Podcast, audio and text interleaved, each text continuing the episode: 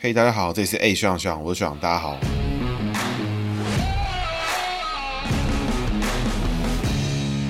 Hello，大家好，这是 A 学长学长，我是学长，大家好，学长又回来啦。学长今天呢要讲的是萧景田哦。不过在节目开始之前呢，因为今天刚好适逢台北市的中山北松山选区的立委补选选完，节目一开始我会先稍微点评一下这次的立委选举我的看法。那简单说一下之后，我们就开始回到我们这次故事的主角萧景田哦。为什么这一集会想要挑萧景田讲呢？是因为这个是一位国民党的大佬，他涉及了现在呢目前应该是交保金额最大的一个贿选案件哦。那他目前呢已经有交保两次的经验一次是八百万，一次是一千五百万，那两次呢都是以现金跟支票，在很短时间之内就立刻拿出这个钱。因为萧景田这个人本身呢财力相当惊人，这个我们后续故事再来讲。故事呢先拉回到我们立委补选的部分。刚刚前面有提到，今天呢是立委补选的结果正式出来，所以这一次呢是在中山北中山呢，是因为蒋万安他选上了市长之后呢，所以现在目前是蒋万安市长。那所以他原本的这一选区的地方民意代表的这个席次呢，就要让出来进行补选。那为什么要补选呢？因为他任期呢，如果还有超过一年的话呢，就要进行补选的动作。但是呢，如果他的任期呢已经少于一年的话，这个选区就不会再补选哈。所以呢，为什么这一次的这个北市府的副市长林奕华呢，要等到二月才就职呢？就是因为二月才就职呢，就可以让这个选区呢不用进行补选的动作。所以这边后续呢，可能还会再有其他的机会来做评论。不过今天呢，我们主要谈论的是这个选举的结果哈。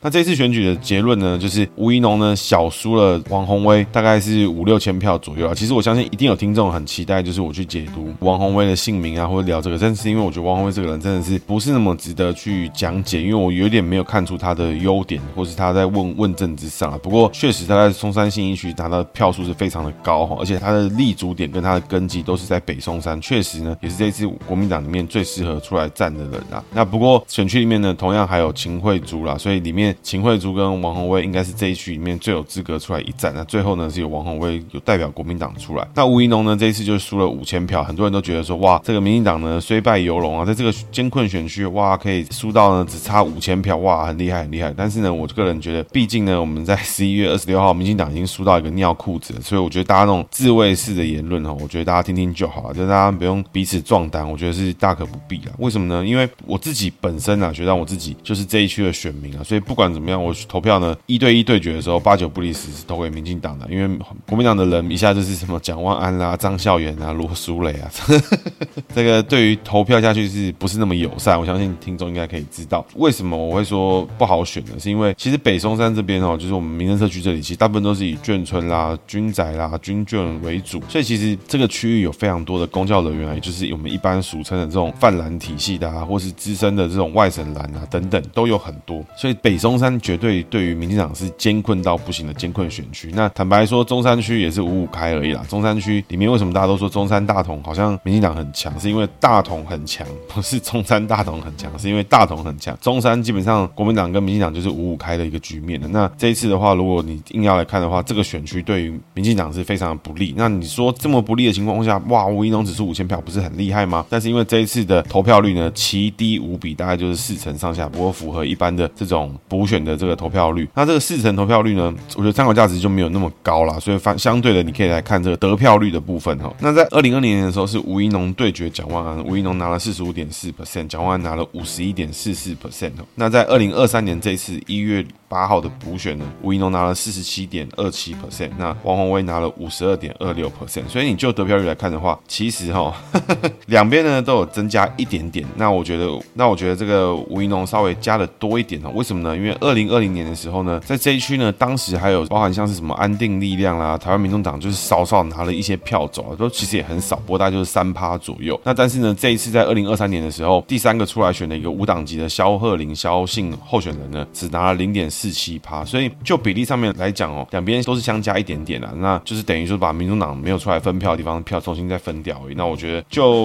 我不认为这个佛系文青式的选法哦，是对于选票有帮助。你说会不会有票开出来？其实我觉得就基本盘，你出来打的兵这个昏天暗地，我觉得也是这些票啊，看不出来哈。就因为现在看到很多人其实在讲说，就是这个。吴怡农这种佛系打法啦，这种文青流啊，不上看板啦，不讲政治语言啦，不上政论节目啦，不做彼此的公攻击互动啊，或者什么，就是等等这些事情，我个人完全不觉得对于选举有帮助。他其实目前这些票看起来就是在开出国民党跟民进党的基本盘，所以我觉得很可惜。那我觉得问题最大的地方是哪里？就在于说这个输哈，我觉得不单只是就是啊少一个席次而已，而是说你要去想的是一个推动国土安全的民意代表输给了一个在央视上节目，然后把台湾主权矮化的一个候选人。所以我觉得大家不要觉得说哈，民进党输啊刚好而已。我觉得哦，这个输的是输的非常可惜啊。那输什么五千票六千票，这个就是输就是输，少一票呢你就是倒掉了。韩国瑜讲过，这个选举最大的秘密就是什么？票多的赢，票少的输。所以你输了之后呢，就等于多一个人进去放狗咬人，咬了一堆乱七八糟事情。台湾呢再少一个会在立法院推动国防议题的人。那我觉得这严不严重？严重嘛。但是民进党想要搞这种佛系选举，坦白说啦，这个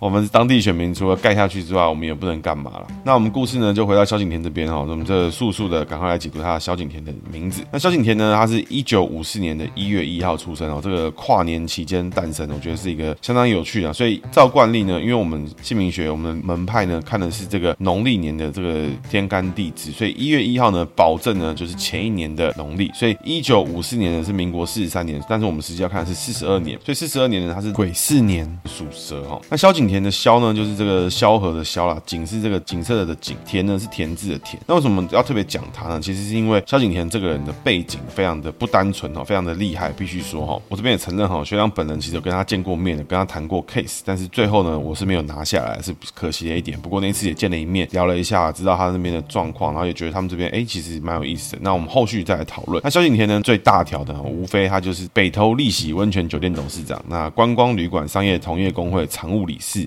合作金库控股的董事，那国民党的彰化县党部主委，国民党中常委。目前呢，是因为涉及贿选案件的时候，这个国民党彰化县党部主委跟中常委的职务已经辞职了。同时呢，萧景田还是全国农会理事长。那他也曾经呢当过这个彰化县社头乡的乡长，那也当过这个彰化县议会的三届议员跟副议长。那另外呢，他也是国家年金改革委员会的委员，当过几届立法委员啊。那这个就没什么问题。那后续呢，就是在二零一二年连任失利之后，二零二零年又在连任失利，所以他后面呢就没什么公职，都是以党职跟一般的私人企业、民间企业还有公股行库为主。那萧景田呢，这个景色的景呢，就是它的人际位。这个景字呢，其实解起来非常的复杂，为什么呢？因为这个景字呢，第一个我们要解成上面一个日，下面一个京都的京哈。那这个日字呢，就解成太阳的意思。京都的京呢，是一个极其复杂的字，为什么呢？这个京字呢，本身呢，我们要解成大的意思，比如说京都嘛，有没有这个北京嘛，大城市里面都有京，所以京字本身解大的意思。把京字拆开来看的话，它就会变成抬头、开口跟小的意思。所以这个京字本身呢有大，但是它里面呢又要解小，所以你整体来看的话，这个名字呢用的人必定自带下克格局，因为你大生肖逢小下克，小生肖逢大下克，所以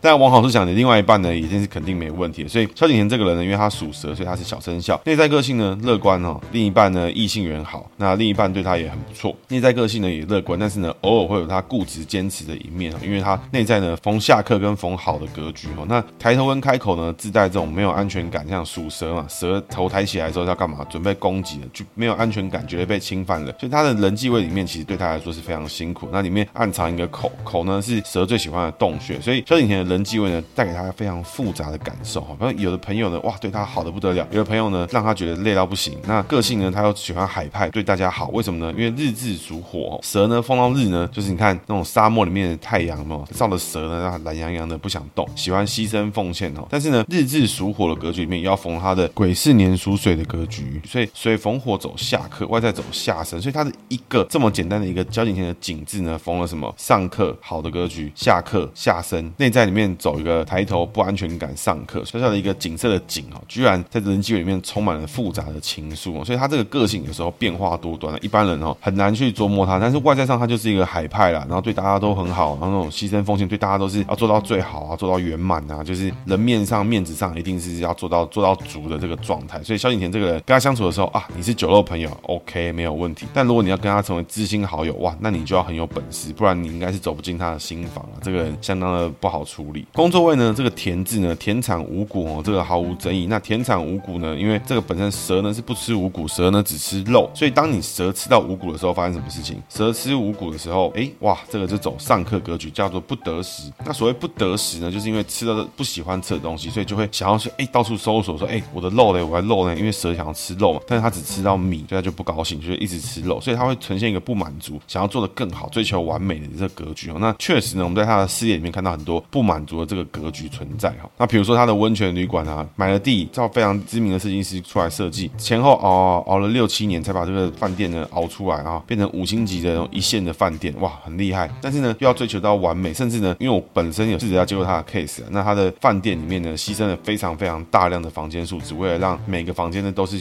有最好的体验。所以我觉得这个人真的是是讲究人啊。所以整体来看哦，萧景田这个人哦，我觉得他的交友啊、工作啊，我觉得带给他本身的痛苦是是蛮大。他是一个有点偏 M，他是喜欢这个去挑战、去追求完美、去想想要的更多、追求的更多。然后明明就大家都觉得说，哇，他已经很好了，为什么他还要追求这么多？为什么要这么夸张？为什么要这么坚持？为什么要一直 push 自己？为什么要对大家那么海派？哇，他很多对他来讲，就是萧景田就是一个非常极度夸张的人。比如说他要做的要做到最好，比如说他要这个牺牲奉献，他就要做到最好，他就要当一个头，他就当到最大，类似这种格局。所以整体来看哦，这个萧景田，大家看起来他表面风光哦，内心哦，我觉得他要内心得到平静，我觉得是对他来说比较辛苦的一面。这边是也希望萧景田找到属于他自己的个人嗜好，比如说这种人通常都需要那种运动啦，或是一些这种特殊的爱好，比如说收集一些东西，他就会得到心灵的平静。那我觉得这对他来说都是很好的事情。那接着我们讲他萧景田的故事哦，萧景田这个人其实他本身哦就是充满了这个戏剧性质的人。那这边呢，我从维基百上面有看了一些。那个人呢，其实我看了很多他过去的专访，其实这几年前自己要接他案子的时候，看了很多他的专访。那其实我记得没有错的话，萧景田他本身他就是就是家里可能种田的，那不是一个非常富有的家庭，他是在社头乡出生的。那大家听到社头哦，可能就觉得说，哎，不知道是什么地方乡下。其实社头呢就在彰化，社头呢其实就是台湾非常知名的这个产袜子的地方哦。所以大家如果去到彰化，不知道去哪里玩的话，哎，社头是有很多袜子的观光工厂。这个学长一向是彰化的观光大使，那来这边推广一下彰化的这个观光的所在。萧景田呢，因为维基百科上面写的其实蛮少，那我记得没有错的话，印象中他早期就是非常早就去当兵，希望贴补家用。那他一说呢，也是说希望因为军人的身份呢，会让他家一些那种公用的水电费收费会比较少，所以他很早呢就出去工作贴补家用。那后来呢，他当完兵之后，哎，存了一点钱，因为他当志愿役嘛，所以他存了一小笔钱之后，回到家乡呢，开了一间餐厅，然后经营一些小的事业。那慢慢的投入了这个我们所谓的这个农会啊，公共事务的这种选举之中。最早呢，所以萧景田就是主要是参加这种乡民代表啦，然后像参加这种农会代表的选举。那他又开了餐厅嘛，人又海派，所以来来往往人就很多。那大家应该还记得我节目里面有提过这种纵贯线啦、一清专案啊，就包含交通方式的变革会导致这个人的流动，人的流动就会导致这个江湖的流动。所以其实这个年代呢，假设我们故事回到可能随便在一个比较原始的年代，没有摄影机、没有网络、没有电、没有什么的，那你在台北可能犯了一个什么事情？哇，跑路到了这个纵贯线，沿着纵贯线呢就开车、骑机车，然后用跑的搭便车，哇，一路往南南部去跑路，就会很多什么纵贯线兄弟跑路，然后去某个地方借个钱什么什么，就认识一下什么纵贯线哪一边的短什么的。这整条线上面，因为这个交通的枢纽打开，所以它会有人物很多钱啊、商业啊很多地方开启，所以萧景田就在这个环境之下去开启了一个他的事业，然后他确实也做得很不错，很海派。在一九八四年呢，就当了社头乡的代表会主席。那他我记得没错，他很早就选了这个农会代表。那他其实发展的很不错。根据哈以下我是记得没错的话，是萧敬腾本人的说法，还是还是专访的说法？我有点一记已经有点混杂。但是当时我听到的版本就是说，呃，这个因为他那个年代啊，他就是这个做生意做得好啊，纵贯线大家来人来来往往的，其实就会有人眼红啊，或是有人过来说，哎，你开餐厅的，我们兄弟跑路，这个台北跑云林什么的，哎，可不可以借一点过路费什么的？就会有人一天到晚跑到你餐厅里面进来掏个什么东西，手伸到口袋里面，疑似里面好像有枪或有刀啊，叫你挡个过路费，大家这个以后有缘好相见这样。那那个年代呢，确实我听起来好像蛮常会发生这种事情，因为你想想看，没有摄影机，没有照片，没有传真机，所以你各个地方的警局你要交流这个讯息，搞不好连名字你都不见得有，你要去对着身份证，你随时都很容易去伪造那种纸本的东西，所以那个年代呢，就是蛮有点混乱，就发生了一件事情呢，就是说，哎，根据萧景田的说法是说，哎，在那个时候呢，就是有人觊觎他的家业，想要来抢。那因为萧景田其实做了很多小的生意，这其实不只是餐厅而已，我记得好像蛮多的。那维基百科上面是提到是说他是从事饲料生意，因为很多人就会眼红，他知知道说，哎、这个社头这边有个大爱叫萧景田的。那其实在这次的立委补选吴怡农跟王宏伟里面，很多人都把这个黑道啊，就提萧景田啊什么。萧景田其实只是有过前科，但是我个人觉得他跟黑道的连接就是都是间接的，他就是可能认识很多大爱，但他自己本身可能参与的程度就是还好，有事情会可以找得到一些大爱前来帮前来帮忙，但是他个人自己本身到底有没有什么堂口什么的，我是没有听说了。那萧景田呢，就在这个买枪的过程呢，就是发生了这个纠纷，然后有人吓到什么 然后现场呢就发现了一些命案的事情发生。萧景田就跟着他一些他的保镖或者他的细汉之类的，就是不知道的没有工作的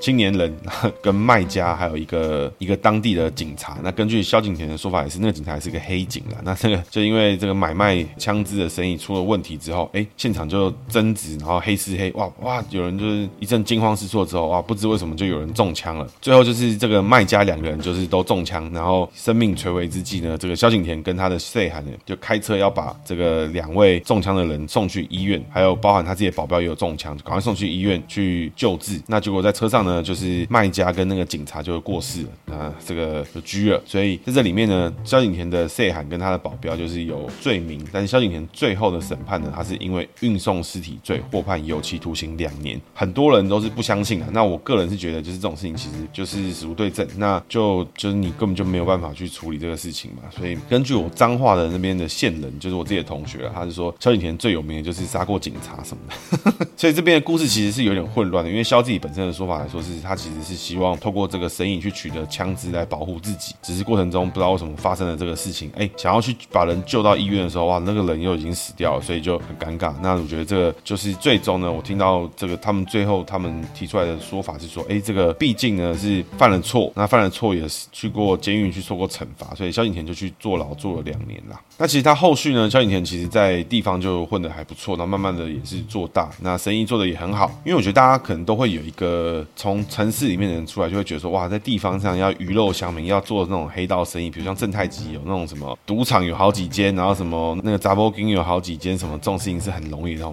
跟各位报告一下，你要做到这些生意，还要做到能够做得下去，还要能够赚钱，非常的困难。我觉得不亚于经营一个什么上市公司之类，就是他们的生意其实也是非常的紧密。那他们也是需要去串联很多事情，那管钱的啊，管账的啊，你都要干净，然后管得好，你要又不能管得很差，你管得差的话，就随时会有人搞黑吃黑或什么很恐怖的事情了。萧景田其实在当地的生意其实默默是做的很大。那后续呢，因为萧景田当选了彰化县的立法委员，那因为这个立法委员必须要是申报你的财产嘛，而且必须要向全国公告。那那时候在整个整本立法委员的财产清册里面呢，我记得没有错的话，总共呢，当年那一册发出来的大概有四百多页，那其中有一百多页呢，就是将近两百页是属于萧景田个人的财产的明细啦。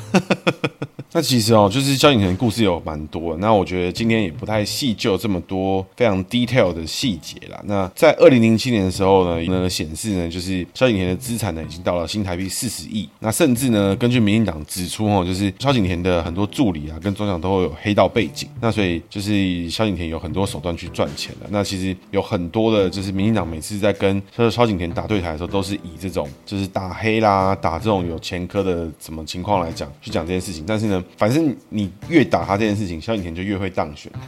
不知道为什么，反而最近几次哈，这二零二零跟这个二零一六的时候，反而就是不太提这件事情的时候，哎，萧景田反而就都不会当选。那萧景田这个人呢，我其实还是觉得他就是蛮奇葩。萧景田这个人呢，在二零一一年呢，就开设我刚刚前面提到的北投丽喜温泉酒店，哦找了设计师李祖元规划，花了六年打造。所以呢，其实萧景田他真的还是蛮喜欢这种可以，就是像他最早开餐厅啦，开过什么这种，他喜欢有客人来，有人来来去去那种，就是可以让很多人来来往往的这种生意。他不是说，比如说他去做砂石，做什么那种，可能搞不好他也有啦，或投资什么的，我不知道。但是他本身喜欢的事业体本身哦，看起来还是这种跟人有关的事业有关。那我前面讲的故事里面有讲到哈，就是萧景田其实他的资产就非常的多了。那有登记的、有知道的，就是在存款可能就是上亿元吧，然后有到十几、二十亿的这种情况了。那刚刚你有提到就是四十亿，那应该是别人就是推估的。那感情情状况跟这个八卦部分呢，就是蛮多。元的，但是我们就不多提不多说。他有蛮多奇怪的争议。那最近一次呢，最需要跟大家分享就是他在二零二二年大选之后呢，根据士林地检署的掌握呢，因为有一个台北市议员叫林杏儿，那这林杏儿呢，就是据说啦，就是外面有消息说她是萧景田的干女儿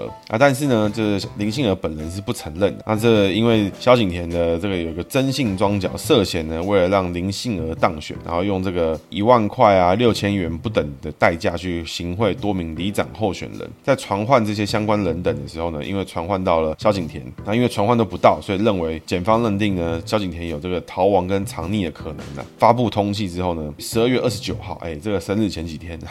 发布通缉之后呢，就是一直找不到萧景田，所以萧景田呢被通缉了大概有四五天之久吧。那当时呢，萧景田就是这个国民党的中常委，国民党彰化县党部主委，哇，这种大咖居然在选举完之后被通缉，然后就蛮尴尬。那在一月三号的的时候呢，就自行就是到案。那根据新闻指出来，就当时在彰化检方来搜索的时候，哎，萧景田是从后面翻墙翻走了。那萧景田呢，第一次呢是以八百万元交保，那在这个一月七号的时候呢，是以一千五百万元再交保，所以他两次呢都是现金拿出来，支票现金拿出来就非常的厉害。那很多人会问说，我对这个事情的看法，其实就是我觉得以我们萧董的这个这个等级来讲，什么一万六千，他对他来讲这是根本不算钱，所以我觉得如果是因为这个事情被逮到或是被传出画饼的话，我觉得应该是同党知情人士去抓的几率比较偏高一些些，因为这个怎么可能多名里长候选人，然后是他只是买里长候选人哦，不是买一般的百姓哦，你怎么可能只只买一万块六千块？一定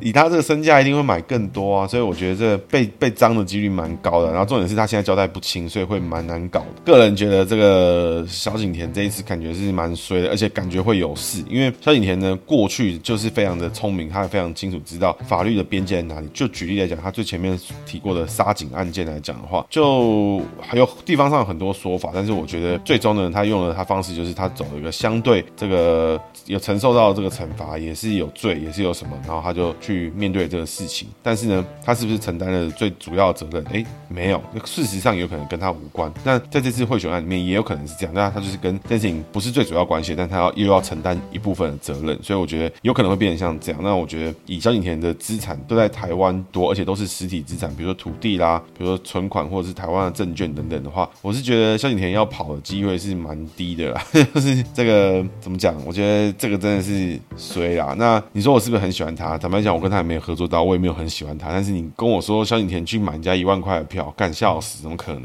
所以我觉得这带来就是几个话题啦。那我觉得就先跟大家分享一下，就是我看过有史以来最干净、最干净的政党内党内初选呢，就是哪里呢？就是在二零二零年的这个彰化第四选区，也就是萧景田的选区里面的初选。为什么呢？因为当年呢是张景坤对上萧景田进行立委初选。那这次初选呢，就是意外的两边哈，两个一个社头大，一个是园林的大，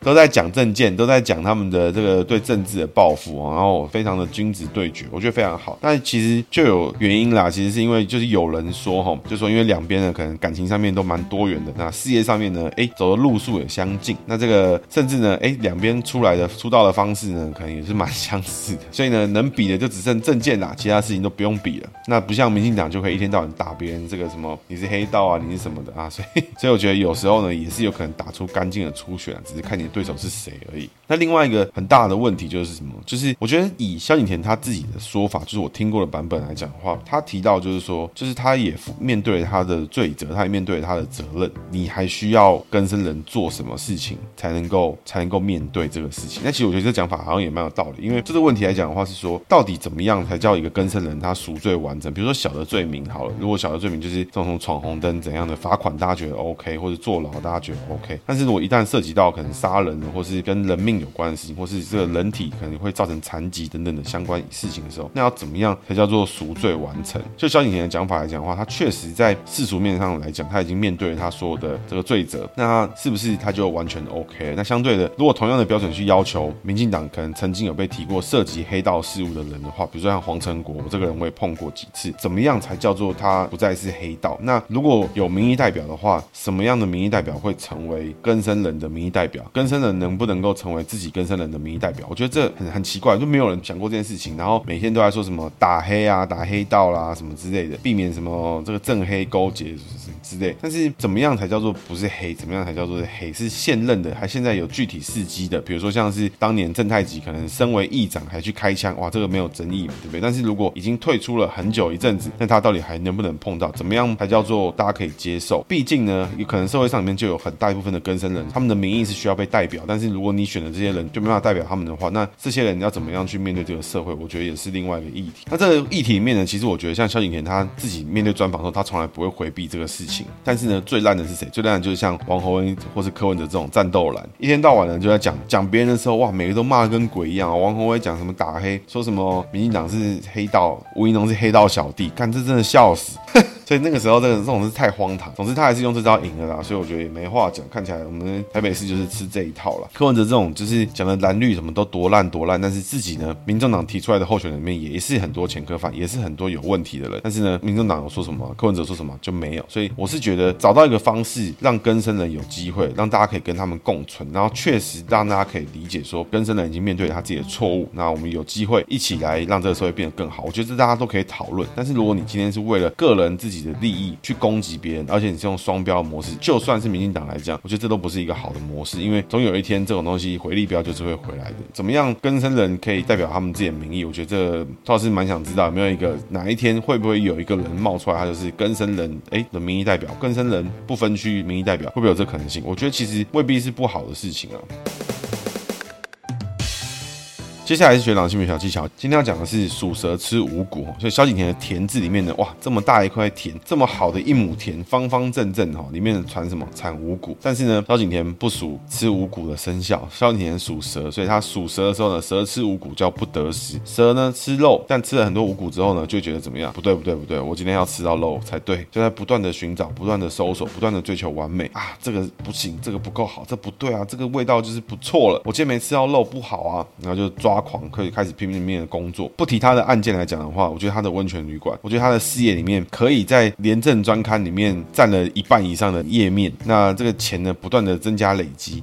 农会里面呢，每次都追求连任，哇，这有多难？你知道？一般人来讲，好，有些人可能忙到很程度了，他觉得我的钱已经够活了，哦，我的晚辈也长得很不错，就就是就好了，到这边就好了。为什么让萧景田要一直这样子去冲？难道他现在存下来的钱不够他的家人，不够他的朋友们好好生活吗？但他还要去这样做。这就是属蛇吃五谷的这种概念，所以如果你自己就是属蛇吃五谷的时候，哎，这时候发生什么事情？追求完美，想要做得更好，想要做得更亮眼，但是呢，把自己逼死，把自己逼得很累，所以偶尔呢，要给自己一点空间，要给自己放假的机会，要放宽一点心，不是说做到最完美，做到最极致就是最好。我觉得当然就结果论来说是最好没错，但是这过程中，如果你牺牲了你的家庭，你牺牲了你的朋友，你牺牲了你的时间，你牺牲了你很多你的爱好，只为了成就一件事情，那你还觉得那样值得的话，那你就该去这样打拼。但如果你的家人也很重要，你的朋友也很重要，你自己的时间也很重要的话，那就要适当的去让跟自己去做妥协，而不是说放弃一切只为了一件事情。那那件事情也必须得要值得。那相对的，如果你的朋友或者你很非常重视的身边的人，如果他们是属蛇吃五谷的时候呢，这个时候呢，其实当你觉得你被冷落，当你觉得你很重视这个人对你的的 feedback，你也希望他重视你的时候，确实他也是非常重视你，但是因为他忙于工作就忽略了你。那我觉得，如果你很重视这件事情的话，请你告诉他，你很重视跟他互动的时间。很重视跟他互动时间的品质，希望呢有机会可以更好的互动，把你的要求讲出来。我觉得如果他也一样重视你跟他的感情的话，我觉得这两个人会更好的相处，而且更知道怎么样正确的模式去合作。以上的今天节目，谢谢大家，大家拜